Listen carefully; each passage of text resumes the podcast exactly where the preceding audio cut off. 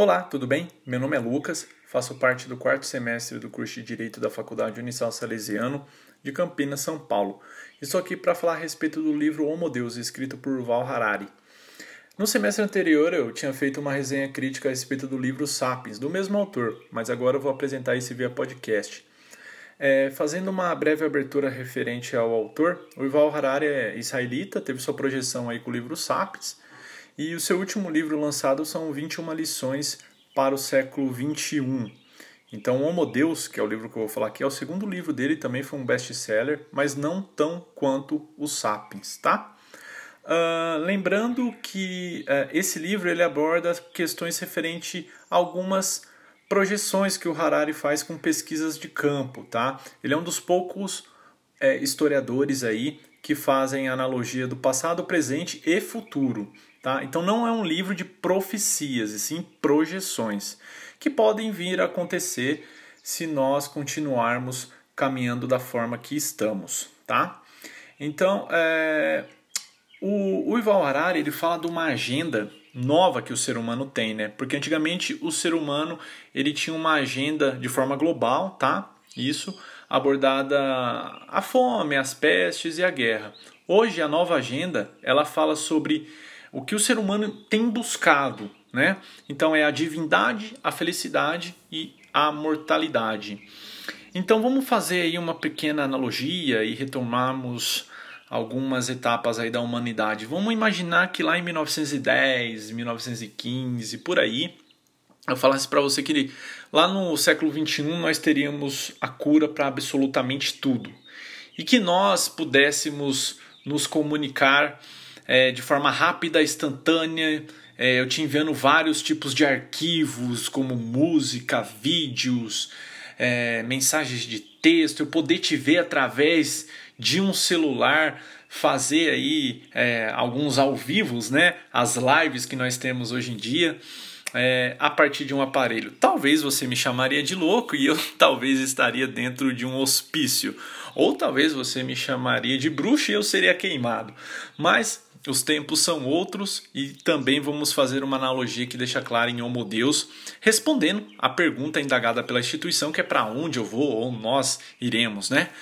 Que é irreferente a, a, a essas projeções que eu estou colocando. Então eu indago a você se, o seguinte: imagine se daqui 100 anos é, eu falasse para você que existe uma vacina que faz com que nós pudéssemos viver 400, 500 e 600 anos. Talvez você também me chamaria de louco, completamente doente e várias outras coisas. Mas o Harari ele fala em seu livro, isso em pesquisas feitas cientificamente, que a morte ela é uma falha técnica em nossas células ali onde tem os telômeros, né? Que são partes das células que param de se dividir corretamente quando chegamos à velhice.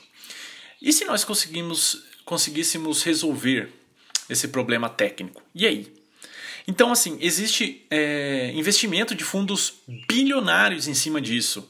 Tá? A Google Ventures, por exemplo, possui um investimento de 2 bilhões em cima disso. Né?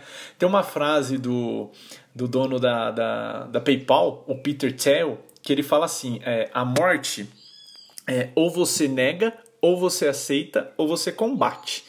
Então, o dono da PayPal resolveu combatê-lo. Então, ele investe também, ele investiu aí no, no, no ano de 2000, ali 16, 17, é, ali na, na expansão da PayPal, cerca aí de um bilhão e meio, né? E é, o ser humano vem buscando incansavelmente a questão referente à felicidade, a busca de estar sempre feliz.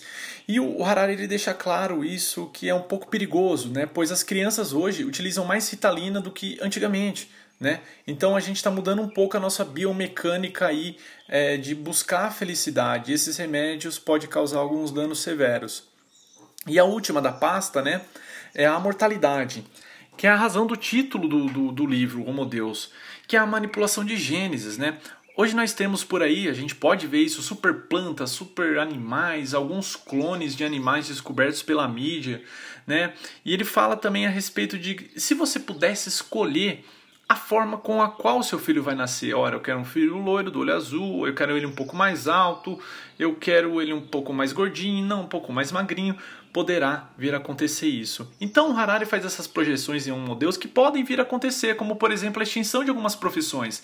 E nessas extinções de profissões nós temos aí as questões referentes à medicina, tá? Com a chegada da tecnologia e robôs que, po robôs que possam identificar aí essas questões referentes a tumores, cânceres e doenças. Então a medicina seria uma extinção né? Não existiria mais a medicina daqui para frente, como também até talvez a minha profissão no curso de direito, aí advocacia e juiz, hoje tem a utilização de startups aí pelo mundo todo, não precisando mais de juízes e nem advogados. Então ele fala também no livro Homo Deus dessas questões referentes aí a nós nos reinventarmos em profissões e formas até de sobreviver com a chegada da tecnologia, né? Então, é ele fala de uma questão de uma nova religião até, porque antigamente o ser humano dava assim como a igreja e o Estado como centro da atenção, né?